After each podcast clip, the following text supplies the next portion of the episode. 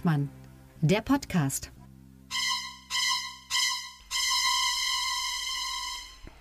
Guten Tag, herzlich willkommen zu Folge 52 von Lucke und Hengstmann, dem Politik-Podcast mit Augenzwinkern. Und äh, ich äh, begrüße heute auch wie immer an meiner Seite Sebastian Hengstmann aus Magdeburg. Und Grüße gehen zurück nach Berlin an den Kabarettisten Tillmann Lucke. Grüß dich, Tillmann. Hallo Sebastian, du bist auch Kabarettist. Das nur der Vollständigkeit halber, falls das so. jemand nicht weiß. Wir freuen uns ja immer über neue Hörende. Ja, genau. äh, heute äh, am Donnerstag, dem 12. Außerdem, Oktober. Äh, Entschuldigung, verstößt es gegen die deutsche Podcastordnung von 1871. Das darf man bitte nicht vergessen. Äh, genau, muss immer alles äh, hundertmal äh, gesagt werden. Ähm, genau. Apropos hundertmal, wir hatten neulich Jubiläum, 50 Folgen, da haben wir eine Quizfrage gestellt. Genau. Ähm, äh, wie lange dauert eine durchschnittliche Folge? Wir wollen ja, wir machen ja eigentlich immer eine halbe Stunde, das ist ja bekannt. Und jetzt die Frage, genau. wie lange dauert eine durchschnittliche Folge von äh, Lucke und Hengstmann? Also wir haben bisher ähm, 34,5 Stunden gesendet. Wow. Macht äh, nach Adam Riese 41,5 Minuten pro Folge. Also wir sind da ein bisschen drüber, aber es ist doch auch immer interessant genug, hoffentlich. Äh, also ist Genau. Es gibt laut meines Wissens gibt es genau drei Folgen drei Folgen, wo wir unter einer halben Stunde waren. Und das ja, ja. Und es gibt zehn Folgen, die man ähm, mit sehr viel Fantasie noch als eine Halbstundenfolge durch. Ich habe alles, was bis 35 Minuten ging, habe ich sozusagen mal gezählt. Das waren sozusagen zehn Folgen oder warte, elf? Ich bin, bin ja gerade nicht mehr ganz sicher. Äh, wo war wirklich eine halbe Stunde. Meistens sind wir weit über 40 Also diese wird es wahrscheinlich auch nicht sein. Äh, da können wir nichts dafür, sondern es, ich glaube, es ist immer so, dass im Herbst immer mehr los ist in der Politik als in anderen Jahreszeiten. Äh, ja, im Januar in den USA ab und zu mal. Ja, aber das ist dann eben auch schon vorbei und ähm, ja, die meisten Sachen sind im Herbst. Die meisten Landtagswahlen zum Beispiel jetzt dieses Jahr, letztes Jahr dann die Bundestagswahl ist immer im Herbst. Ähm, also irgendwie und dann die ganzen Kriege sind immer im Herbst. Ähm, Wobei. Ich habe ja, ich habe ja vorhin eine Panik gekriegt, als wir nach Magdeburg gefahren sind, hören wir ja immer äh, natürlich die guten öffentlich-rechtlichen Sender, dort meistens die Kultur oder die Infosparten. Und irgendjemand sprach vom Superwahljahr 2024, wo ich erst so dachte, hä, aber es stimmt, wir haben ein paar Landtagswahlen, wir haben Europawahl. Ja, also äh, da muss man wirklich sagen, Superwahljahr ist einfach so ein Unwort. Das genau. war, äh, glaube ich, Wort des Jahres 1994 und da kam es auch zum ersten Mal auf. Das ist, ähm, das war auch richtig weil damals zwei bundesweite Wahlen waren, Bundestag und, und Europawahl und dann eben noch ähm, eigentlich in allen ostdeutschen Bundesländern. Es hing damit, zu, äh, hing damit zusammen, dass damals ja vier Jahre nach der deutschen Einheit genau. sozusagen, also die ersten Landtage waren überall flächendeckend auf vier Jahre eingeführt worden, durch, das, äh, durch die Volkskammer noch äh, 1990. Mhm. Und äh, dann gab es ja, äh, war ja die eine Aufgabe dieser Landtage war ja eine Landesverfassung zu erstellen. Äh, und dann haben sich eben drei Länder für fünf Jahre entschieden, also Sachsen, Thüringen und, und ähm, Brandenburg und zwei Jahre für vier, äh, zwei Landtage für vier. Inzwischen sind es auch fünf, sodass das dann auseinanderging. So, äh, also 1994 war also ganz klar ein äh, super Wahljahr. Dazu noch viele Kommunalwahlen und so weiter. Äh, und dann 99 äh, hat man noch das nochmal verwendet, dieses Wort, weil es ja fast so viele, also eigentlich bis auf die Bundestagswahl und eben alle diese, Wahlen. und diese zwei genau. Ostlandtagswahlen wurden ja dann ähm, äh, alle kamen dann nochmal. So, und dann plötzlich hieß es, 2004 ist auch ein Superwahljahr und 2009 und 2014. Mhm. Und dann irgendwann hieß es, jetzt machen wir auch die nicht neuner Jahre zu Superwahljahren. Äh, und irgend, äh, ja, äh, zwischendurch ist ja ein bisschen was verloren gegangen an Wahlen, die dann diese 4 und 9 am Ende haben. Also letztlich gibt es ja im nächsten Jahr, wenn ich richtig weiß, äh, was gibt es denn da eigentlich? Und ja, welche? weißt du? ich kann gucken, warte. Ähm, also es gibt Sachsen, Brandenburg und Thüringen im Herbst. Das ist, das wären zumindest krasse Wahlen. genau, dann gibt es natürlich die Europawahl im Juni. Das wird spannend. Ähm, und? So, warte, warte, warte. Also wir haben am wir haben am 9. Juni haben wir Europawahl. Ja. Wir haben am 9. Juni haben wir äh, Europawahl Baden-Württemberg, Brandenburg, MacPom, Rheinland-Pfalz, Saarland, Sachsen. Sachsen-Anhalt ist ja auch schon. Ah, nee, Kommunal. Das sind Kommunalwahlen. Entschuldigung. Das sind Kommunalwahlen. Also in Thüringen, Baden-Württemberg, Brandenburg, MacPom, Rheinland-Pfalz, Saarland, Sachsen, Sachsen-Anhalt, äh, Hamburg, hat Bezirksversam Bezirksversammlungswahlen, sind auch so eine Art Kommunalwahlen. Ja. Und in Thüringen sind dann nochmal die Stichwahlen, diese vom 26. Mai, wo die eigentlichen Kommunalwahlen sind. Okay. Am 1. September sind Sachsen Landtagswahl, in Thüringen Landtagswahl, in Brandenburg Landtagswahl. Das heißt, wirklich für uns relevante Wahlen sind vier, drei Landtagswahlen, eine Europawahl. Genau. Ich hatte bloß Panik im Auto, dass ich keinen einzigen freien Montag mehr haben werde. Ja, das äh, kann durchaus sein. Aber äh, wie wir jetzt festgestellt haben, es gibt äh, tatsächlich, äh, also das war äh, die Bezeichnung Superwahljahr ist einfach Quatsch. Das muss man so ehrlich ist es sagen. definitiv. Es sind halt eine ganze Menge Kommunalwahlen, Weil sich eben man manches sagen. auch verschoben hat. Also zum Beispiel irgendwann äh, ähm, ist halt, äh, ja, was, also ist vollkommen egal. Jedenfalls, wir haben nur Landtagswahlen in, in Ostdeutschland und sonst keine. Es sei denn, Genau. es passiert noch irgendwas und damit müssen wir uns, äh, ja, wie gesagt, dann wird es eben nur ein Also paar selbst- Montage äh, geben, wo wir eine Sonderfolge machen. Allerdings ist ja mein Wunsch, dass wir, damit können wir eigentlich auch schon einsteigen, äh, nächste Woche schon wieder eine Sonderfolge machen. Die polnische Wahl. Genau, ist auch so eine Mhm. Art Bundesland. Also für manche. Hallo. Ja, und äh, Polen ist ja auch relativ wichtig.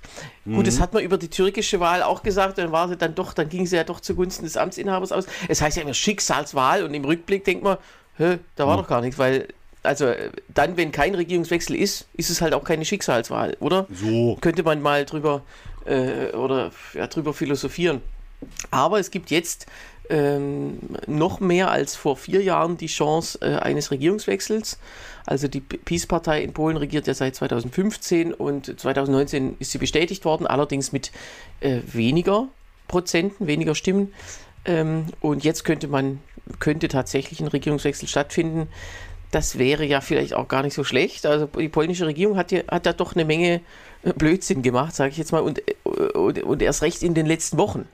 Also Ich finde das krass in Polen, äh, ich finde das krass in Polen, können wir gleich mal drauf äh, zu sprechen kommen, um wen es hier eigentlich geht. Wir haben Donald Tusk Mhm. und wir haben halt äh, äh, Jaros, nee, Jaroslav ist tot, ne? Wir haben Jaroslav lebt noch. Genau, das Jaroslav ist der, Kaczynski, genau. Ja. So. Um die beiden geht's. Das heißt, es geht hier, wenn man es auf deutsche Verhältnisse überträgt, geht es letztendlich um, sagen wir mal, Tino Kropalla oder Alice Weidel auf Ja. der einen Seite und Friedrich Merz auf der anderen Seite. Weil es ist ja nicht so, dass Donald Tusk äh, ein liberaler Sozialdemokrat ist. Der Typ ist äh, Mitglied der Europäischen Volkspartei, also Ja. der CDU quasi. Also es geht ja CDU gegen AfD in Polen. Ja, also die Sozialdemokraten haben sich pulverisiert. Die sind 2005 äh, abgewählt worden. Die haben quasi den EU-Beitritt maßgeblich damals zwischen 2001 und 2005 äh, in ihrer Regierungszeit ähm, bewerkstelligt und sind dann abgestraft worden und seitdem nie wieder auf die Beine gekommen. Also das ist überhaupt keine, kein Thema, ob die jetzt irgendwie... Die, die, Genau. Ja, Also so ist es ja zum Beispiel in Tschechien, in der tschechischen Politik kenne ich mich ja auch relativ gut aus durch meine, äh, durch die Ver Ver Verbrüderungen nach Prag. Äh, die CSSD, also was die tschechische Sozialdemokratische Partei ist, die hat, glaube ich, die glaube ich, nicht mal mehr im Parlament. Die hat, glaube ich, 4% oder so, keine Ahnung. Also das ist wirklich ganz schlimm. Die hatte also ja aber auch einen tollen Frontmann in den letzten Jahren mit äh, Milos Seemann. Also da muss man doch wirklich Ja, sagen, man kann Moment, nicht Seemann- verstehen, warum so eine Partei dann abgewählt wird. Ja, aber Semman ist ja kein Sozialdemokrat. nee? Nein, der war mal ein Sozialdemokrat so. vor 100 Jahren. so. Der ist parteilos. Und Miloš Zeman, oder wie wir ihn auch nennen, die tschechische Mischung aus Donald Trump und äh, äh, äh, Boris Johnson, ähm, Und einer da Flasche Wodka. äh, Und einer und Flasche noch, Wodka. ja, ja, und, und, und, und Boris Jelzin, den hatte ich jetzt noch vergessen. so. Ähm, um das vielleicht ganz kurz äh, Ausflug nach Tschechien zu machen, Miloš Zeman ist im Moment noch der tschechische, ist er noch tschechischer Staatspräsident? Nee, ist er nicht mehr. Jetzt nicht mehr. Also die, die, die, die Amtsübergabe hat schon stattgefunden an den Nachfolger Pavel. Ist jetzt auch egal. Äh, ich, ich weiß nur, dass er Pavel heißt, so wie mein tschechischer Kumpel. Peter Pavel. Also Pavel ist der Pavel, so, Nachname. äh, Peter, äh, Peter, egal. Ähm, Seemann hat so Sachen gemacht, wie als er, da war er allerdings noch Ministerpräsident, äh, ähm, hat so Sachen gemacht, wie hupelnd mit einer Kippe im Mund durch Prag zu fahren und äh, selber am Steuer äh, und die Leute so von der Straße wegzuhupen. Das weiß ich deshalb, weil äh, einer meiner tschechischen Freunde in dem Auto vor ihm saß, der da von ihm von der Straße weggehupt wurde. Egal, wir reden jetzt über die polnische Wahl. Also, Ja. sowas, äh, ich glaube aber, dass jemand wie Donald Tusk, der Mitglied der Europäischen Volkspartei in, ist, in Polen als links gilt. Ja, und als Deutscher. Also, ich meine, das ist ja nun Deutscher, auch ja. so, ein, so ein Thema dieser deutschen Hass, der von der Peace-Partei geschürt wird. Und der Tusk spricht ja Deutsch und das wird ihm zum Nachteil ausgelegt. Genau. Kaczynski spricht keinerlei Fremdsprachen, nicht mal, also wahrscheinlich Englisch ein, zwei Wörter. Na, Russisch vermutlich. Ja, aber äh, Deutsch kann er wahrscheinlich Heil Hitler oder mehr auch Mhm. nicht. Aber ähm, der ist absolut unbegabt. Hält, hält sich auch fast nie im Ausland auf. Deswegen, also ihm kommt es ja gelegen, er ist ja stellvertretender Ministerpräsident und war Was Jahre. ich übrigens lustig finde, warum, warum stellt er sich selber in die zweite Reihe? Ich glaube, der hat einfach keine Lust auf diese Auslandsreisen. Mhm. ähm, also das ist nicht der, war vielleicht nicht der Hauptgrund, aber äh, ihm gefällt es so, dieses Strippenziehen. Er ist ja ähm, immer dann, wenn, also im Parlament ist er halt sehr redegewandt, ähm, aber ansonsten, äh, ja, äh, hält er sich gerne eben auch zurück.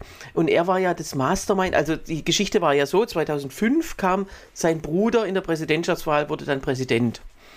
Obwohl klar war, eigentlich ist Jaroslav, also der ein paar Minuten älter ist als er, als Lech, äh, äh, ist so der, der Strippenzieher.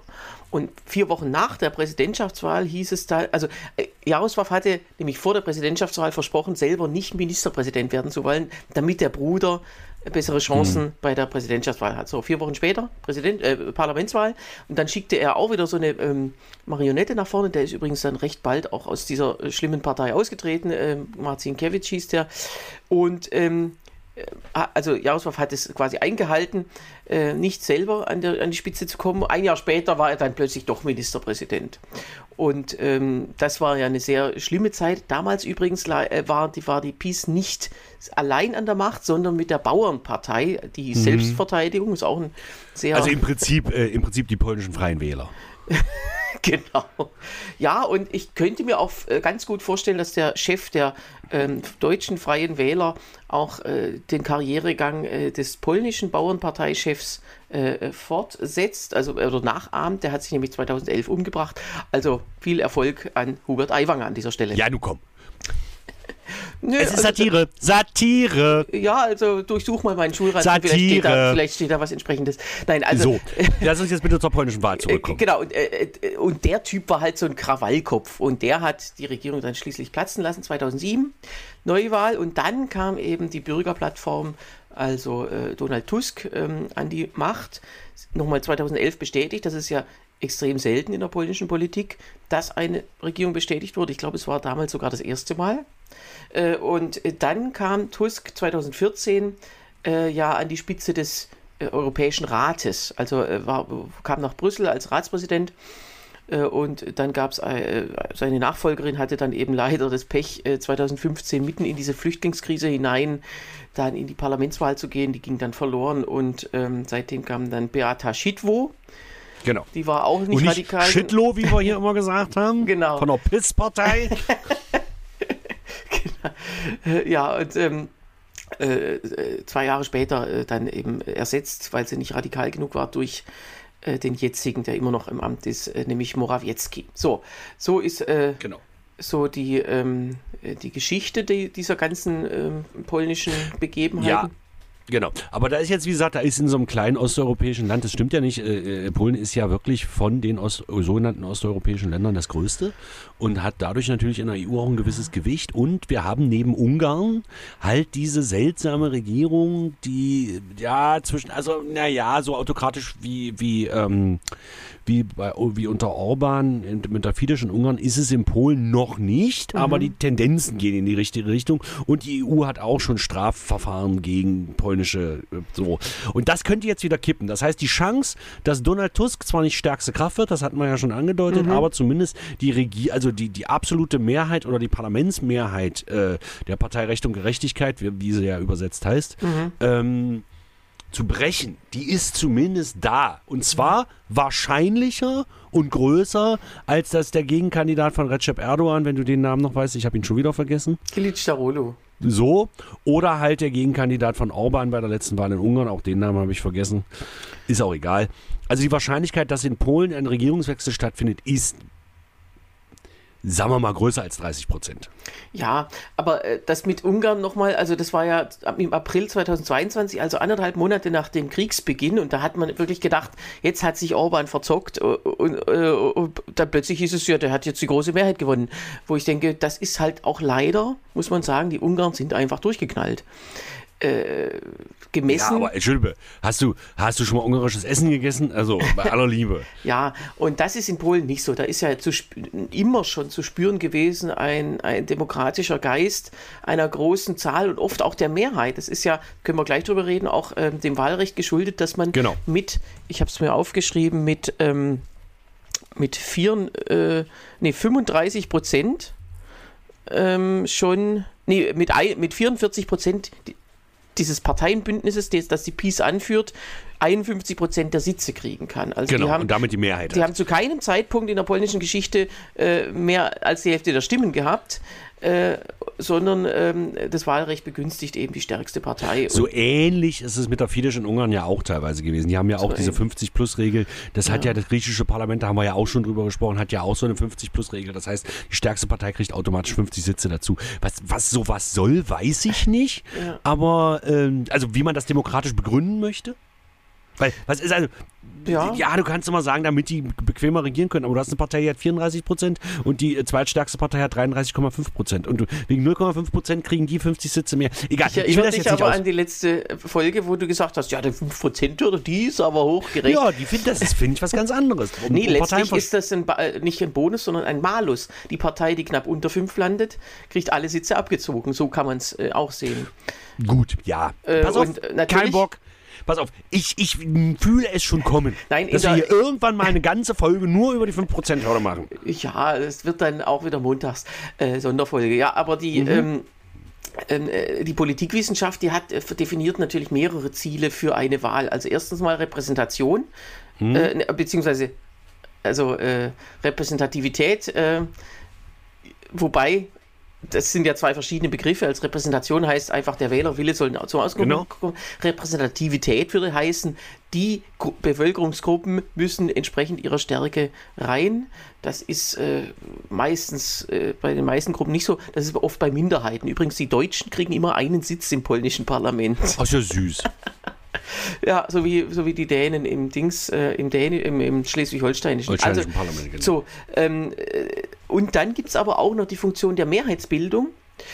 Und zum Beispiel ähm, äh, Wahlsysteme wie in England oder Frankreich, die ja ein Mehrheitswahlsystem haben, die sind ja weniger repräsentativ, weil, weil die Stimmenverhältnisse nicht abgebildet werden.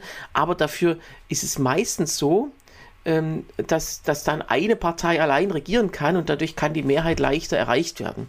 Das ist eben auch das, das gesetzte Ziel von diesem Wahlsystem und eben auch dieser 50-Sitze-Bonus oder was auch immer, der äh, zählt eben auch für dieses Ziel. Also es ist jetzt nicht ganz fremd ähm, einer, äh, also einer Wahl, dass man sowas macht, aber in Deutschland wäre es natürlich äh, wäre wahrscheinlich die einzige Partei, die sowas ernsthaft fordern würde, die CSU, weil sie einfach sagt, natürlich müssen wir bei jeder Wahl immer ein bisschen mehr kriegen als alle anderen. Alles andere wäre ja nicht demokratisch.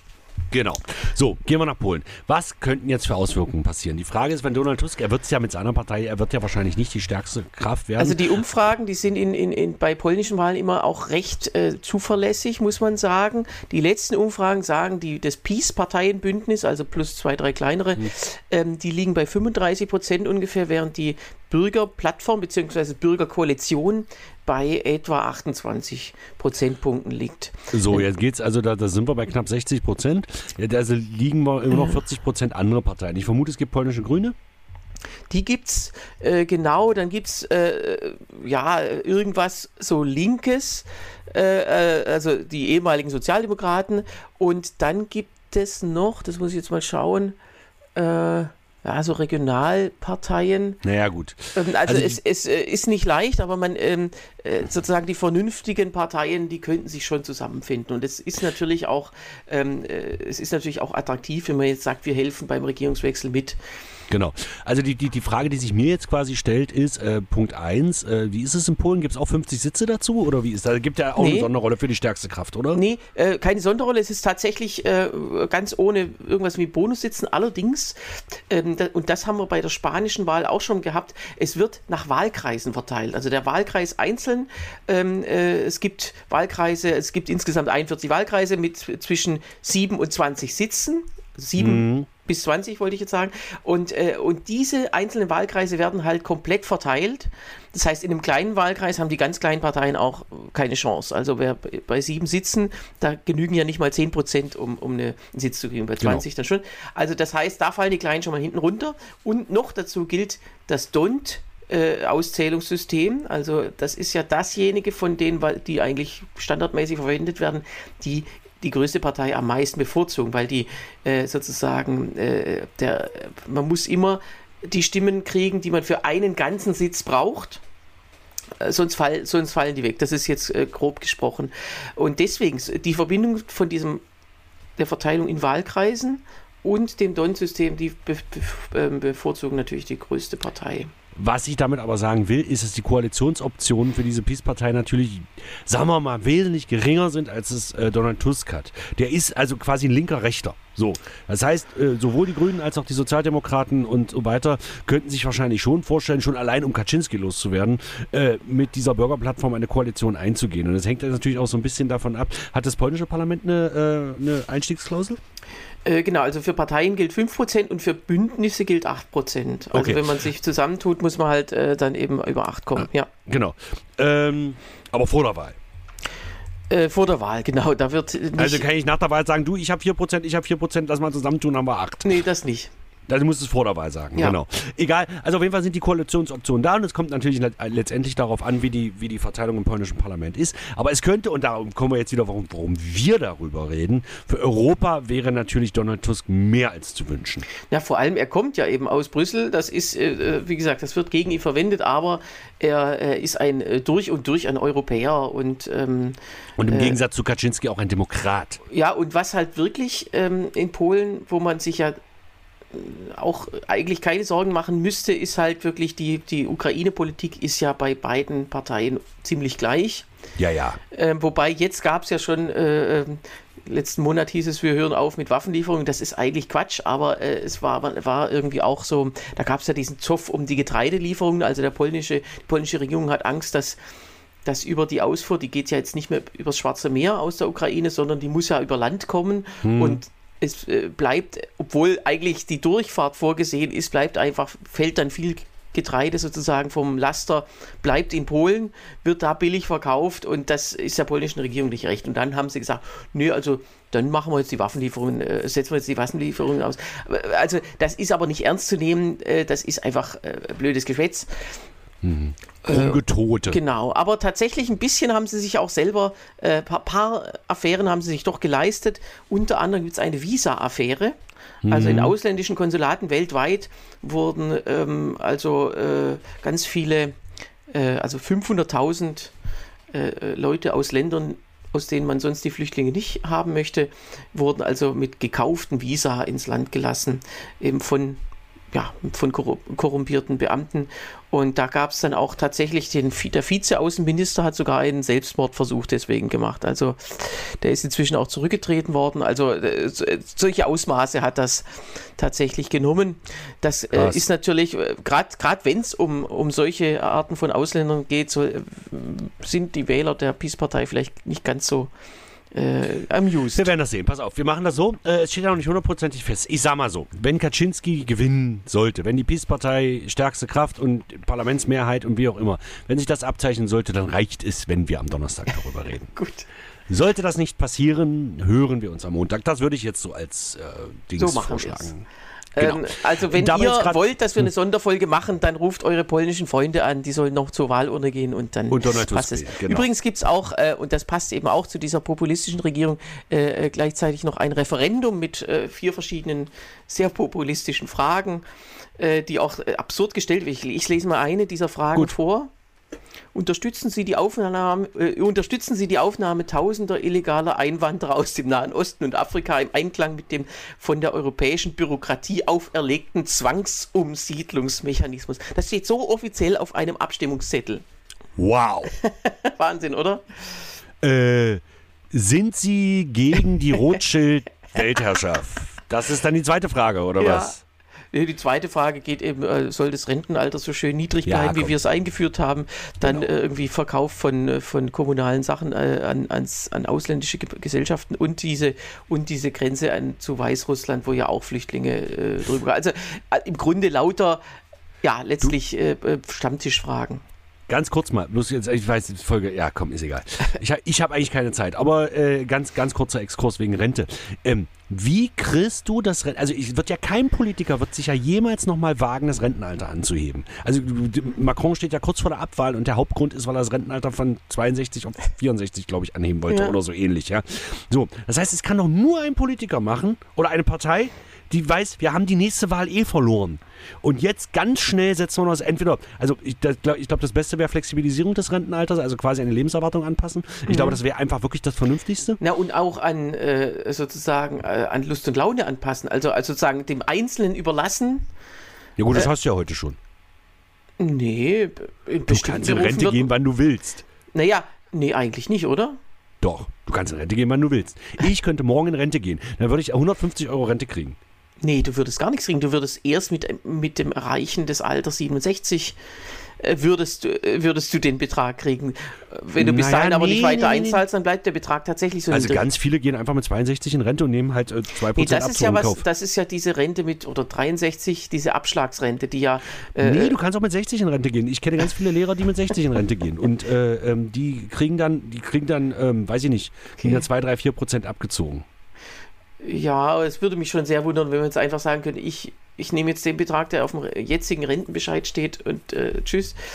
Ähm, Weiß ich nicht, ist auch egal. Auf jeden Fall, so. Und, und, oder, oder du erhöhst halt wieder auf 70. Ich glaube, jetzt im Moment von den Lebenserwartungen her legen wir, wenn wir jetzt so von den 65 vor, vor, vor 20 Jahren, 67, was wir jetzt haben, müssen wir jetzt ungefähr bei 70 liegen, was die, was die Lebenserwartung betrifft. Aber das könnte doch nie ein Politiker, der irgendwann wiedergewählt werden will, entscheiden.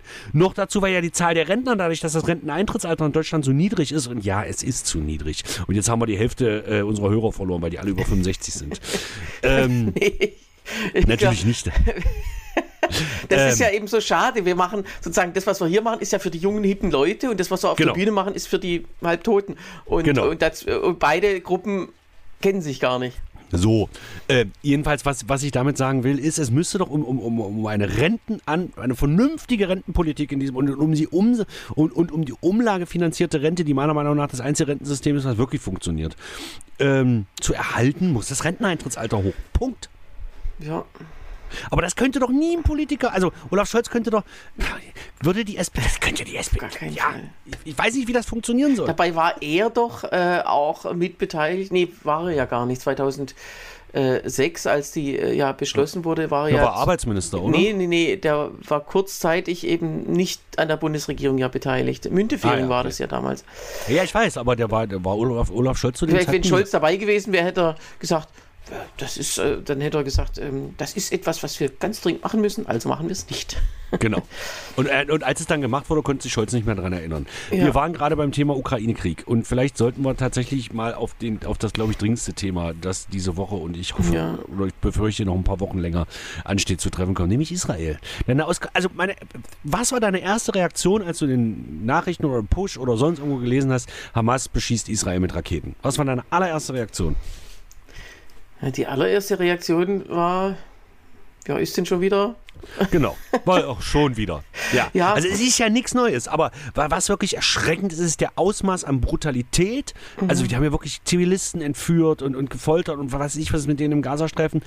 Und die, also die, äh, finde ich, die, die, die, der, der Materialeinsatz und, und, und die äh, Stärke, also die, die schmeißen ja, ich habe das Gefühl, die wollen jetzt Israel innerhalb von einer Woche vernichten. Also so fühlt sich's an zumindest. Hatten ja sonst immer mal Raketen oder Anschläge und so weiter und so fort.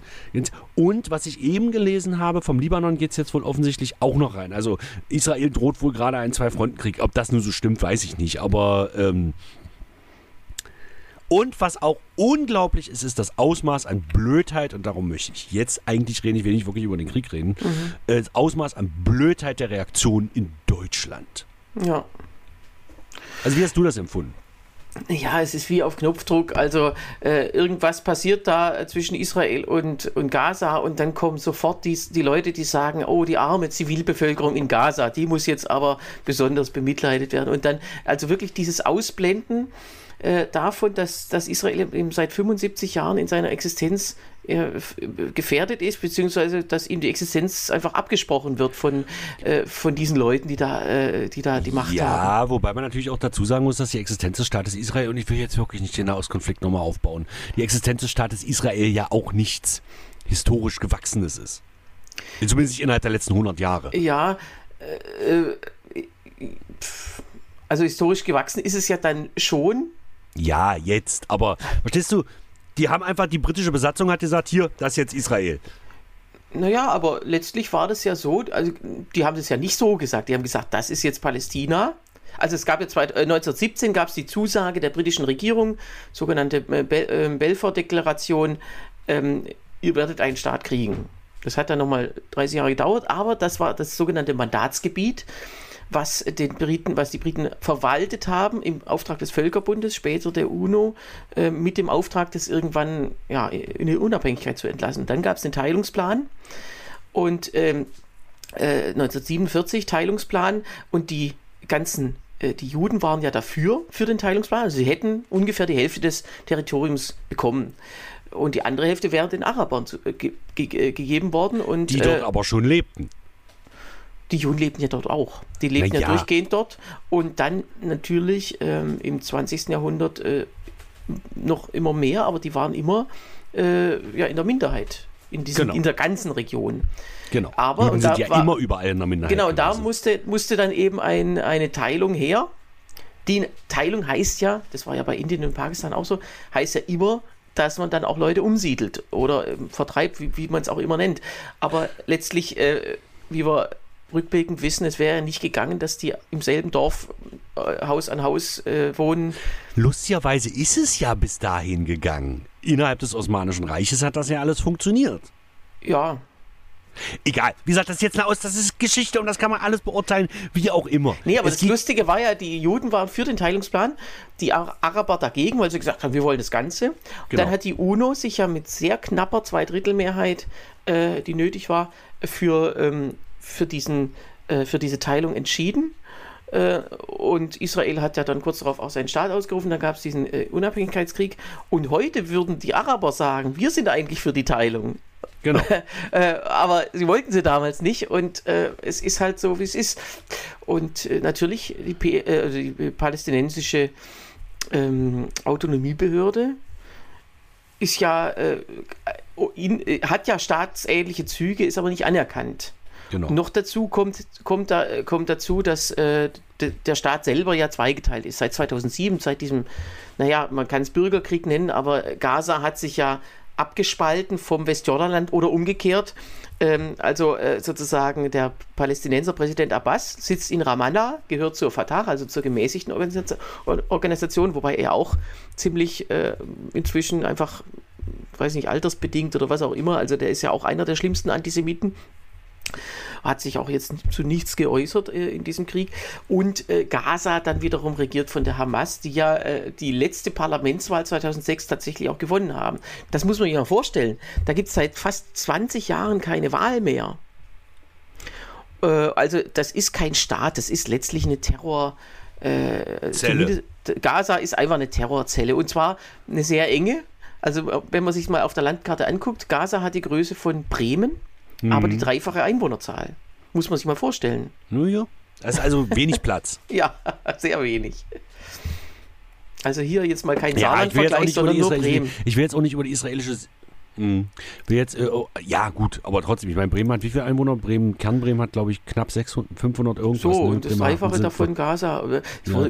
weiß ja vielleicht auch niemand so genau, wer, wer, zählt das alles, ja. Ja, ja, genau. Und Außerdem noch dazu ja, die, außerdem die, sind's ja Moslems, die niedrigste? Durchschnitts, das niedrigste Durchschnittsalter. Also 18 Jahre sind da im Durchschnitt alle Menschen. Das muss man sich auch mal vorstellen. Genau. Also nicht das niedrigste, also außerhalb Afrikas tatsächlich das niedrigste Durchschnittsalter. Ja. Genau. Aber um jetzt vielleicht nochmal ganz kurz zum, zum, zum Thema zurückzukommen, ist natürlich hier, du hast so, zack, dass du sofort diese Seitenbildung hast. Also ich habe ähm, bei der, bei der, bei der, bei der äh, äh, ähm, Wahlberichterstattung Sonntag jetzt zu den beiden Landtagswahlen, war halt Kevin Kühner zugeschaltet, so, und ähm, schon wieder, ich sage, na und hat er gekifft, hat er, er hat, und die Augen waren rot unterlaufen, er hat gekifft. Und hatte eine Israel-Fahne auf dem Revers, wo ich so dachte, na, ist das nicht vielleicht ein bisschen voreilig? Ja, sie sind in dem Moment das Opfer, das stimmt. Ja, sie wurden angegriffen. Ja, das stimmt. Ja, das stimmt, das ist richtig. Aber ist das nicht vielleicht ein bisschen. So, dann hast du natürlich von den Linken hast du natürlich sofort wieder die Palästinenser und das ist doch klar. Ja, ich meine, Russland wehrt sich ja auch nur. Logisch. Ja, und die, Paläst und die Hamas wehren sich halt auch nur, indem sie Frauen und Kinder entführen und vergewaltigen. Ich finde das lustig, wir hören ja Schröder und Sumunju, diesen Podcast hören wir ja eigentlich nicht mehr, aber gestern haben wir nochmal angemacht auf der Rückfahrt vom Kabarett und wie sich ein nicht gläubiger, aber doch Moslem, wie Serdar Sumunju, sich pro Israel ausspricht, ist auch bezeichnend, finde ich. Ach, immerhin. Ich hatte ihn schon ganz verloren gegeben. Ja, ja, aber er hat wirklich gesagt, es ist widerwärtig und, äh, und er ist Moslem. Ja, also deswegen, es ist äh, krass. Ja. Aber da ist Egal. er ja der Einzige. Und das ist, ist ja auch immer, äh, also ich finde es auch immer auffällig. Also es gibt ja den Zentralrat der Muslime in Deutschland. Der, der ist überhaupt nicht wichtig, weil da, der hat ja nur ein paar tausend Mitglieder. Also der spricht quasi nicht für die Moslems. Tut aber so, auch mit diesem Namen, dass, er, dass man so sagt, also dass man suggeriert, wir sprechen für alle. Und von denen kam ja nichts. Und Genau. von, von anderen Organisationen auch nicht, von, die, von diesen ganzen, ja, Erdogan, äh, gut, der ist ja sowieso, äh, von dem kann man es nicht erwarten, aber sonst auch eigentlich niemand aus, der, Is- aus dem islamischen Dunstkreis fühlt sich bemüßigt, da irgendwas dazu zu sagen. Und das ist schon armselig und das ist Doch auch. ein paar fühlen sich, also die einzigen, die was sagen, sie sind dann die pro Palästina argumentieren. Äh, Genau, und das ist einfach ähm, armselig und man muss halt wirklich. Also gestern gab es ja auch eine Bundestagsdebatte dazu, also heute dann auch wieder, aber gestern hat Beatrix von Storch das Wort ergriffen für die AfD und da muss man wirklich sagen, die Storch gehört ja zum linken Flügel ihrer Partei inzwischen und man kann, also sie ist ja, sie ist ja eine fanatische Christin ähm, und man kann sie halt äh, eigentlich, man kann sie nicht als Antisemitin betrachten, so wie eigentlich alle anderen in der AfD. Deswegen war es wahrscheinlich ganz schlau, dass sie da ans Pult trat und sie sagte wirklich, also da, äh, da das darf nicht toleriert werden äh, dass die und die Organisation, die hat sie dann aufgezählt, hier schalten und walten können und ständig äh, Hetze machen und äh, hier auf den Straßen und so weiter. Und da habe ich echt gedacht, die hat in dieser Rede tatsächlich mal, ausnahmsweise, äh, richtige Sachen gesagt. Und, äh, Also er hat im Prinzip die, das Existenzrecht Israels verteidigt, was, so. glaube ich, und ja so, aber auch gefordert, dass sozusagen hier äh, unter dem Deckmantel der Meinungsfreiheit eben nicht äh, diese äh, Feiern stattfinden sollten. und dann halt wahrscheinlich dann von ihrer eigenen Partei hinterher erstmal verprügelt wurden. Äh, ich finde ich find das übrigens lustig, apropos, äh, ganz, ganz kleiner Seiteneinschub, hab, unser Matze hat, hat, mir, hat mir ein Meme geschickt, wo im Jahr 1950 SPD-Bundestagsabgeordnete einen anderen Abgeordneten äh, nach der Sitzung verprügelten, weil der den Holocaust relativiert hat. Ich finde das sehr lustig. In 15 Jahren war das also noch gang und gäbe, dass Bundestagsabgeordnete andere Bundestagsabgeordnete verprügelt haben. Finde ich Treppe, sehr lustig. Treppe runter, gell? Ja, weiß ich gar nicht. Ich habe bloß das Meme gelesen. Ich Ja. kenne die Story nicht. Haben die die Treppe runtergeschubst, ja? Ich glaube schon, ja. Äh, Lustig. Vor allem von der SPD, Alter. Naja, könnte man Ja, eigentlich mal. Naja, jedenfalls, äh, also Hm. äh, das ist schon, äh, man muss sich halt immer, das haben wir ja auch gesagt, als die Leute, als Erdogan die Wahl gewonnen hat und plötzlich feiern die Leute hier auf der Straße. Da muss man wirklich Ja, ja. sagen, lebt ihr wirklich im richtigen Land? Und bei, bei diesen Terroristen ist es jetzt nochmal eine Stufe äh, ärger, dass man diesen Terror feiert. Ähm, solche Leute haben doch hier nichts verloren und das muss auch ganz klar gesagt werden und das ist auch nicht, also äh, die, diese, Verni diese, diese Vernichtungswut und diese, dieser Spaß am Vernichten, das ist Naja, Wahnsinn. Aber ich- ich, ich meine, was soll man darüber auch anderes, also es ist jetzt eine Binsenweisheit, was man so sagt. Ja, das, das Problem ist, äh, ein, ein, ein mir befreundeter Schuldirektor, der ähm, jährlich, also auch Religionslehrer, und ähm, der fährt jährlich mit einer Schülergruppe äh, seines Gymnasiums, fährt er nach Israel, also nach äh, Jerusalem. Und der hat erzählt, aber einmal waren sie da und dann sind sie durch Jerusalem und so weiter und dann saßen die in einem Taxi drin. Gefahren von einem Palästinenser. So, das in Jerusalem ist ja so, ist ja das alles immer noch so ein bisschen schwierig. Und der sagte dann bloß irgendwann, kriegte mit, dass er Deutscher ist und bei Palästinenser an sich geht ja davon aus, dass der Deutsche, äh, sagen wir mal, die Vorliebe gegen Juden teilt, weil ja die Deutschen damals diese großartige Heldentat vollbracht haben aus Sicht der Palästinenser. Und er sagt, hier, guck dich um, guck dich um. Und er zeigte auf Kirchtürme und, und, und Spitzen und Moscheen und so, hier, das holen wir uns alles wieder zurück. Das holen wir uns alles wieder zurück. So, und das ist da auch die vorherrschende Meinung. Die Israelis sind ähm, 1948 gekommen, also die meisten waren ja schon da, aber sind halt gekommen und haben uns hier unser Staatsgebiet geklaut. Und dagegen müssen wir uns wehren. Ja, das ist ja so, auch so eine Weinerlichkeit. Also es gibt ja Flüchtlingscamps in Jordanien, äh, wo, wo seit in, in dritter, vierter Generation die Leute wohnen, Mhm. weil sie denken, sie kommen da irgendwann wieder hin. Und das ist doch Wahnsinn. Also, dass man mit seinem eigenen Leben so nichts anstellt. Und natürlich, jetzt kann man sagen, okay, die kriegen es so eingetrichtert. Aber man muss schon sagen, erwachsene Menschen haben für ihre Gedanken und für ihre, für ihre Gefühle oder für ihren Hass auch selbst die Verantwortung.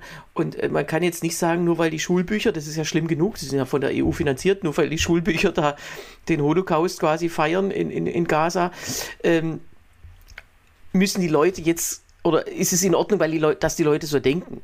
Und man, es ist halt wirklich so, äh, der, der Abbas hat ja, also diese Wahl, wo die Hamas gewonnen hat, 2006, Parlamentswahl, ähm, war ja dann der Anlass, dass äh, Abbas im Westjordanland gesagt hat, das geht uns nichts mehr an.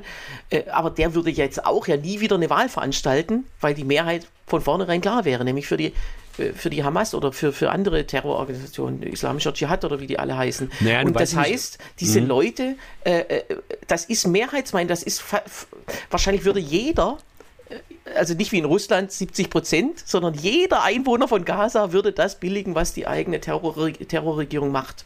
Genau. Und also dann wundern sie sich, dass die Häuser kaputt gemacht werden. Ich meine, in den Häusern, das ist halt das ist ja natürlich auch eine Terrormethode, in, in, Wohn-, in zivilen Wohnhäusern Munitionslager anzulegen, auch, auch von da aus zu schießen und so weiter. Und jetzt noch schlimmer eigentlich, die ganzen Geiseln in diese, in diese militärischen Anlagen dazu bringen, als menschliche Schutzschilde. Ich weiß auch nicht, wie das weiter ausgeht, aber das ist halt. Das ist jetzt äh, das Problem. Das hätte mich jetzt mal interessiert, wie deine Prognose jetzt quasi ist. Mhm. Also ich fürchte, es werden wahrscheinlich fast alle Geiseln sterben. Mhm. Äh, und natürlich manche eben auch durch, durch israelischen Beschuss, aber das ist halt wirklich eine, ja, es ist eine ganz schlimme Entscheidung von jedem einzelnen General, äh, der solche Kenntnisse dann hat oder solche Aktionen äh, befiehlt, aber ich, ich fürchte, es, es wird nicht anders gehen. Das ist, äh, ja. Na, die Frage ist, also Israel, also, die, also was ich jetzt erstmal spannend finde, dass Netanyahu und äh, Gent, Gens, wie heißt er, ähm, Gent, also Ganz, der, ganz. Dass die jetzt im Prinzip eine, eine Notregierung, eine Notstandsregierung, das wäre also so, als ob Olaf Scholz und Friedrich Merz zusammen auf einmal, also in das Deutschland unvorstellbar. Ja, SPD und CDU in einer Regierung in Deutschland unvorstellbar. Ähm, wobei das ja auch nicht stimmt. Also der ist ja, das ist so ähnlich wie in Polen da. Ähm, ja. Ähm, dass die jetzt eine gemeinsame Regierung bilden, damit die eine mobil machen. 300.000 Soldaten sind jetzt schon mobil gemacht und sie wollen jetzt rein in den Gazastreifen, so wie ich das verstanden habe. Die Frage ist, was ja. sie da ausrichten können.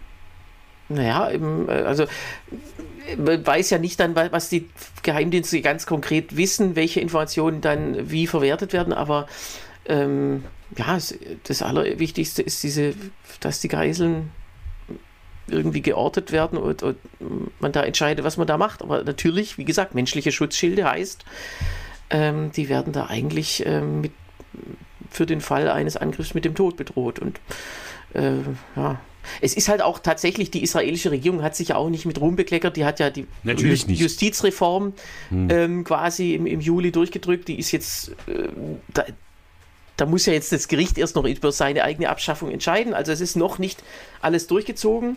Aber man merkt richtig, wie so ein Land sich von innen heraus auch selber schaden kann. Denn genau. das Land war ja extrem unvorbereitet. Das kann man sich gar nicht vorstellen, dass genau. der Mossad davon nichts wusste. Die Ägypter und haben jetzt. Und wir reden hier vom Mossad. Genau, also die Ägypter haben jetzt gesagt, ja, wir hätten es euch eigentlich vorher sagen können, was auch immer, genau. wie das jetzt, man weiß da jetzt noch nichts Genaues drüber, aber äh, normales Geschäft eines Geheimdienstes ist es genau, solche Aktionen vorher zu genau. zumindest zu ahnen. Und, äh, und das Militär war geschwächt, weil viele Leute, viele viele Soldaten auch äh, ihre Waffe erstmal niedergelegt hatten aus Protest gegen diese Reform. Die sind natürlich jetzt alle wieder da, aber trotzdem, ähm, äh, man schwächt sich halt hauptsächlich selbst und man schafft sich als Land auch ab, wenn man äh, wenn man eben sagt, wir, uns ist es jetzt nicht so wichtig Demokratie, wir wollen jetzt ein jüdischer Staat sein, aber kein demokratischer mehr. Hm. Also da, das ist halt einfach, und ich hoffe, weiß nicht, ob das dann aufgeht, ich hoffe, dass, dass dass Netanyahu oder seine Leute wieder entweder zur Vernunft kommen oder auch dann abgewählt werden. Wobei naja, es ist ja leider in den letzten Jahrzehnten immer so gewesen, dass die, die Radikalen, nämlich Netanyahu oder die Schlimmeren, halt von solchen Krisen und Kriegen weiter profitiert haben. Und Benjamin Netanyahu, das muss man jetzt auch mal dazu sagen, es war kein Ariel Sharon, aber man kann trotzdem sagen, es ist irgendwie Jaroslav Kaczynski in unsympathisch. Ja, wobei, also Sharon ist ja so ein Beispiel. Es gab ja in der israelischen Geschichte immer wieder Politiker, die richtige Scharfmacher waren. Ähm, Sharon, Rabin auch und, und vor allem äh, auch tatsächlich früherer Terrorist äh, Menachem Begin, der ja für die Sprengung eines äh, des, des, englischen Hauptquartiers war, äh, also verantwortlich war 1946 und der war ja später Friedensnobelpreisträger, weil, ja, weil, weil diese drei, also vor allem die drei waren es, die gemerkt haben, so, jetzt müssen wir ir irgendwas müssen wir machen, weil diese Gewaltspirale geht nicht weiter. Und bei, bei Sharon zum Beispiel war es ja diese jetzt im Nachhinein wirklich äh, schlaue Tat, diese Siedlungen zumindest aus Gaza abzuziehen. Also genau. es, es, bis 2005 gab es ja äh, lauter jüdische Siedlungen auch noch in diesem, wie, wie gesagt, in Bremen mal drei äh, ähm, Gebiet. Äh, und äh, also das war so, ja, deswegen ist er ja dann auch ähm, äh, also, verhasst gewesen bei diesen plötzlich, bei seinen früheren Fans. Also genau, wenn du jetzt von, von Beatrix Scheuch ist, habe ich nicht mitgekriegt, aber um nochmal auf Deutschland zurückzukommen, es ist ja wieder ein Punkt, wo Linkspartei und AfD im Prinzip auf einer Linie sind. Ne? Während ja, der ganze bei der Rest AfD ist es noch nicht so klar, aber natürlich, da wir, man kann eigentlich darauf warten, dass da äh, entsprechende widerwärtige Zitate jetzt kommen. Genau. Äh, äh, aber ja, und das ist eben wieder ein Beispiel, dass eben dieses totalitäre Denken oder dass eben die Toleranz, ja, allein die Toleranz für totalitäres Denken ist ja schon schlimm, weil dann, wie gesagt, dann heißt es, ach, die, die Armen, äh, die werden da seit, seit 75 Jahren unterdrückt und müssen sich jetzt wehren. Das ist einfach, wie gesagt, also wer da, wer da was aus seinem Leben machen will, der sollte da einfach fliehen, was weiß ich, nach Jordanien oder Ägypten. So gut, die mhm. wollen die Leute auch nicht haben. Aber äh, letztlich äh, sind die Menschen für sich selbst verantwortlich und leider auch für ihre Regierung. Und jetzt muss man mal tatsächlich äh, einen Blick ins Deutsche Reich werfen. Also die Bombardierungen der deutschen Städte 1943, 44, 45, die waren ja auch nicht einfach so aus Lust und Laune, sondern weil es wenig andere Möglichkeiten gab, äh, quasi, also sozusagen die Zivilbevölkerung stand hinter der Regierung und ähm, ja, es gab dann eben für die, klar, jetzt kann man drüber streiten, ob jetzt bestimmte Angriffe wie Dresden, wo eigentlich alles schon vorbei war, nötig waren, aber diese, diese Kriegführung, dass die sich, dass sie natürlich Zivilisten trifft, die sich in einem Staatsgebiet aufhalten, das von Terroristen, und Hitler war ja auch einer, äh, regiert wird ähm, dass die natürlich in Mitleidenschaft gezogen werden, ist nicht vermeidbar. Genau. So. Also wie gesagt, Krieg ist scheiße, ich glaube, da sind wir uns einig und ich hoffe, wenn wir nächste Woche uns sprechen, äh, vielleicht schon am Montag, vielleicht auch nicht, äh, können wir schon auf diesen Konfliktausbruch, also der ist, schwelt ja seit, seit Ende der 40er, aber ähm, schon zurückblicken. Das wäre ja. doch schon, schon mal ganz angenehm. Ähm, so. Dann lass uns bitte ganz kurz, weil wir ja natürlich wieder innerhalb unserer wunderbaren Überziehungszeit sind. Wir haben ein Thema noch ausgelassen, da würde ich gerne noch drüber reden. Ja, also den äh, in Amerika ist ja nun auch, als ob es jetzt nicht schon genug Krisen oder Kriege gegeben hätte. Ähm, äh, in Amerika ist auch äh, wieder Krise angesagt. Nämlich erstens mal gab es ja die Haushaltskrise, die ist abgewendet worden. Äh, also in, in den USA ist es ja nicht so, dass man wie bei uns einfach Schulden macht und fertig und dann hat man irgendwie das Geld halt da, sondern in den USA gibt es immer die Schuldenobergrenze und die wird immer kn ganz knapp vor Erreichen dieser Schuldenobergrenze angehoben, einfach damit es spannend bleibt. Äh, und das ist jetzt äh, zum 1. Oktober auch passiert. Allerdings waren dann die, die, äh, die Trump-Fans in der Republikanischen Partei not amused und haben ähm, äh, ihren Sprecher abgewehrt, also beziehungsweise den Parlamentspräsidenten, wenn man so will. Genau, in Amerika ist, es ja ein bisschen anders. In Amerika läuft das ja ein bisschen anders, als automatisch der Fraktionsvorsitzende der stärkeren Partei, und in Amerika gibt es ja nur zwei, ja. ist automatisch der äh, Sprecher des Repräsentantenhauses in dem Fall. Ja, allerdings, es gibt jetzt, es gibt einen, also dann rückt ein Fraktionsvorsitzender nach. Genau. Das ist der Scalise, Scalise ähm, der jetzt also auch sein Nachfolger werden will. Aber jedenfalls ähm, McCarthy, der ja schon, der erst seit Januar im Amt ist und dafür auch 15 Wahlgänge brauchte, was auch genau. selten ist. Übrigens, ich habe mal nachgeschaut, Rekord, jetzt rate mal, es gab ja immer wieder so äh, Sprecherwahlen im Repräsentantenhaus, vor allem im 19. Jahrhundert, mit mehreren Wahlgängen. Jetzt frage ich dich mal, was war, was war die Rekordzahl an Wahlgängen, um einen Sprecher zu finden? Naja, ich vermute höher als 15. Äh, ja, ja. Weil Weiter? sonst wäre es ja der. Ich, keine Ahnung, Amis halt, da ist alles möglich. Ich sag mal 45. Noch weiter. 133. 133 Wahlgänge. Ging es um einen Kandidaten? Einen Kandidaten. Äh, 1856 war das, also kurz hm. vor dem Bürgerkrieg. Und äh, so weit sind wir noch nicht. Ja, jedenfalls, also da gibt es jetzt. Ähm, äh, das Problem ist halt, die Republikaner haben zwar die Mehrheit im Repräsentantenhaus, aber nur sehr, sehr knapp, nur ganz wenige Sitze und sie haben halt eine ganz kleine Minderheit von Irren. Also Genau. von Trump-Fans oder noch schlimmer, Verschwörungstheoretiker, was auch immer, äh, auch unter anderem auch dieser Herr Santos, der, der irgendwie seinen Lebenslauf komplett gefälscht ist, ge gefälscht hat. Ähm, äh, und, und die, äh, dann hieß es, es darf ja nur ein Abgeordneter, reicht ja aus, um ein Misstrauensvotum anzuzetteln gegen diesen Präsidenten, äh, Parlamentschef. Äh, und, äh, das, und die Demokraten haben natürlich gegen ihn gestimmt, weil, sie, Logischerweise. weil das einfach fraktionsüblich ist. Andererseits könnte man um des lieben Friedens willen, aber gut, bitte. Wäre vielleicht in, äh, ja, in einer Extremsituation äh, wie dieser, könnte man sich vorstellen. Aber Wobei das lustig wäre, wenn der eigene Fraktionsvorsitzende von der Opposition gewählt. Aber egal, das ist jetzt. So, und deswegen ähm, scheint jetzt, äh, soll jetzt demnächst diese Woche noch ein, ein 15 neue Wahlgänge angesetzt werden, damit da dieser Scalise äh, möglicherweise dann ins Amt kommt. Wie ist das denn eigentlich? Stellen dann die, äh, die, die Minderheitenfraktion, also der, der Min- Minority-Dings, stellen die dann auch einen eigenen Kandidaten auf? Oder? Nee, es gibt tatsächlich nur einen Speaker und Genau. äh, dann aber gibt es. stellen die also um, Nee, also geht es um eine Wahl oder geht es nur um eine Bestätigung mit Ja und Nein-Stimmen? das wäre interessant. Ich glaube, es geht nur um Ja und Nein. Also Genau. zumindest bei diesen 15 Wahlgängen von McCarthy gab es keinen Gegenkandidaten. Weil das wäre ja lustig gewesen, wenn die, wenn die Demokraten und die haben ja wirklich, ich glaube, geht es um vier Ja. Sitze, drei Sitze, irgendwie so. ich meine, ne? Thomas Kemmerich hätte Zeit. So, so, Ja. so. Nee, wenn die einfach einen Gegenkandidaten aufstellen würden, dann gibt's so, ich meine, die sind so bekloppt, ja. Ja. Nur um ihrer eigenen Partei zu schaden, würden die den mitwählen. Nee, und es ist ja tatsächlich erlaubt, dass Leute, die nicht Teil des Parlaments sind, Sprecher werden. Genau. Deswegen war ja Trump auch im Gespräch, dass er plötzlich Sprecher wird.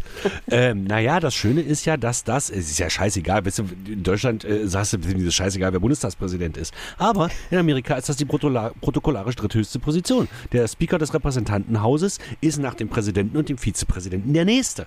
Das heißt, das Amt ist gar nicht so unwichtig. Genau, also das ähm, war noch nie so, aber er wäre nach dem Vizepräsidenten, wenn der dann auch noch irgendwie zu Schaden kommt, äh, dann derjenige, der die Amtsgeschäfte oder das Amt übernimmt. Ähm, und äh, wie gesagt, es gibt diesen einen und wenn der verhindert ist, gibt es einen sogenannten Speaker pro tempore, also für die Zeit heißt es auf Deutsch. Und äh, das ist wie so ein, aber der kommt auch aus den Republikanern. Und weiter gibt es, es gibt nicht sieben Vizepräsidenten wie im Bundestag Genau. oder sechs. Ähm, sonst, äh, äh, ja, also irgendwie. Deswegen ist es ja auch so schlimm, wenn es keinen o ganz oben gibt, weil es dann eigentlich, dann ist das Parlament erstmal beschlussunfähig. Und das ist jetzt gerade, also es geht ja um die Wei- Fortführung der Ukraine-Hilfe und natürlich um Israel. Da sollte man schon ein Parlament haben, das auch was entscheiden kann. So. Und bei Israel ist ja auch, Trump ist ja lustig, weil ich da gestern mit meinem Bruder noch mal im Auto drüber sprach. Trump war ja derjenige, der die, ich weiß gar nicht, ob sie es durchgezogen haben, aber der die amerikanische Botschaft von Tel Aviv nach, äh, nach Jerusalem verlegt hat. Und damit natürlich den Palästinensern richtig in den Arsch gefickt hat. Ja, also das war ja ein Affront sondergleichen, den er damals durchgezogen hat. Ja, also das ist halt auch so eine Besonderheit, dass eigentlich fast alle Staaten auf der Welt, außer den USA und so ein paar kleine ihre Inselstaaten, ähm, äh, ihre ganzen diplomatischen Vertretungen in Tel Aviv haben, weil, ähm, äh, ja, weil sie das eben als Hauptstadt Israels anerkennen, weil sie den Konflikt nicht weiter anheizen wollen. La- Israels Also Verfassung Jerusalem- sagt allerdings, Jerusalem ist die Hauptstadt. Ich finde das ja lustig, Jerusalem müsste ja theoretisch, solange sich noch irgendjemand in- auf dieser Welt für Religion interessiert, und es ist leider so, müsste Israel eigentlich unter Sonderverwaltung der UNO gestellt werden, weil es ist einfach die heilige Stadt des Christentums, es ist die heilige Stadt des Judentums und es ist ja eine, eine der heiligen Städte des Islam. Und aus diesem Grund müsste Israel eigentlich komplett aus irgendwelchen, äh, Jerusalem, müsste Jerusalem eigentlich komplett, und ich finde es auch ganz schön frech von den Juden zu sagen, das ist, äh, von den Israelis, entschuldige bitte. Das war jetzt wirklich, nein, das war wirklich nicht die Juden, die Israelis. Frech von den Israelis zu sagen, es ist unsere Hauptstadt. Ja, also das ist natürlich auch ein Teil dieser unnötigen Anheizung des äh, Genau. Konflikts äh, seit, seit Jahrzehnten, dass sie das ähm, äh, so sehen und Trump wollte da ja auch einfach ein Zeichen setzen und sagen, ja, ja, das ist in Ordnung so, dass sie das anheizen, dann ziehen wir unsere Botschaft um. Genau. Ja, also Ist die äh, jetzt in Jerusalem oder die haben sie es ist- nicht durchgezogen? Doch, doch. Haben sie gemacht, 2018 wurde die Mhm. da hingesetzt. Ja, also ist irgendwie alles ein bisschen heute et- eine etwas traurigere oder ernstere Folge. Wir wollen ja eigentlich mit Augenzwinkern sein, aber das ist bei manchen Themen einfach nicht möglich. Ja komm, du hast einmal Sven Kemmerich gesagt, das war schon ganz witzig. Ähm, Aber wir sind äh, schon wieder fast bei einer Stunde. Thomas äh, ich, Kemmerich. Sven. Wieso sage ich immer Sven? Wer ist Sven Kemmrich? Sven Kemmler. Der ist äh, egal. Tillmann, komm, hier. Okay, wie ich, gesagt, äh, wir, wir hören uns entweder äh, nächste Woche Donnerstag ganz regulär oder dann am Montag in der Sonderfolge. Genau. Und bis dahin wünsche ich dir noch ein schönes Wochenende und äh, alles Gute. Genau, Vielen und wenn Dank. ihr schreiben wollt, schreibt an luke.hengstmanns oder luke.hengstmanns hier direkt unter der Ach Folge. Mensch, mir fällt auf, wir haben ganz schändlich eine Sonderfolge vergessen. Nämlich am, am letzten Sonntag war auch noch die Wahl in Luxemburg. Mensch, Sebastian, warum hast du nichts gesagt? Entschuldigung, da wurde schon so oft drüber gesprochen, da habe ich gedacht, da können wir jetzt auch nichts mehr zu beitragen. Okay, also, Gut, äh, alles klar, bis dann, schöne Woche. Denn, ja, oder tschüss. schöne halbe Woche. Bis dann, tschüss.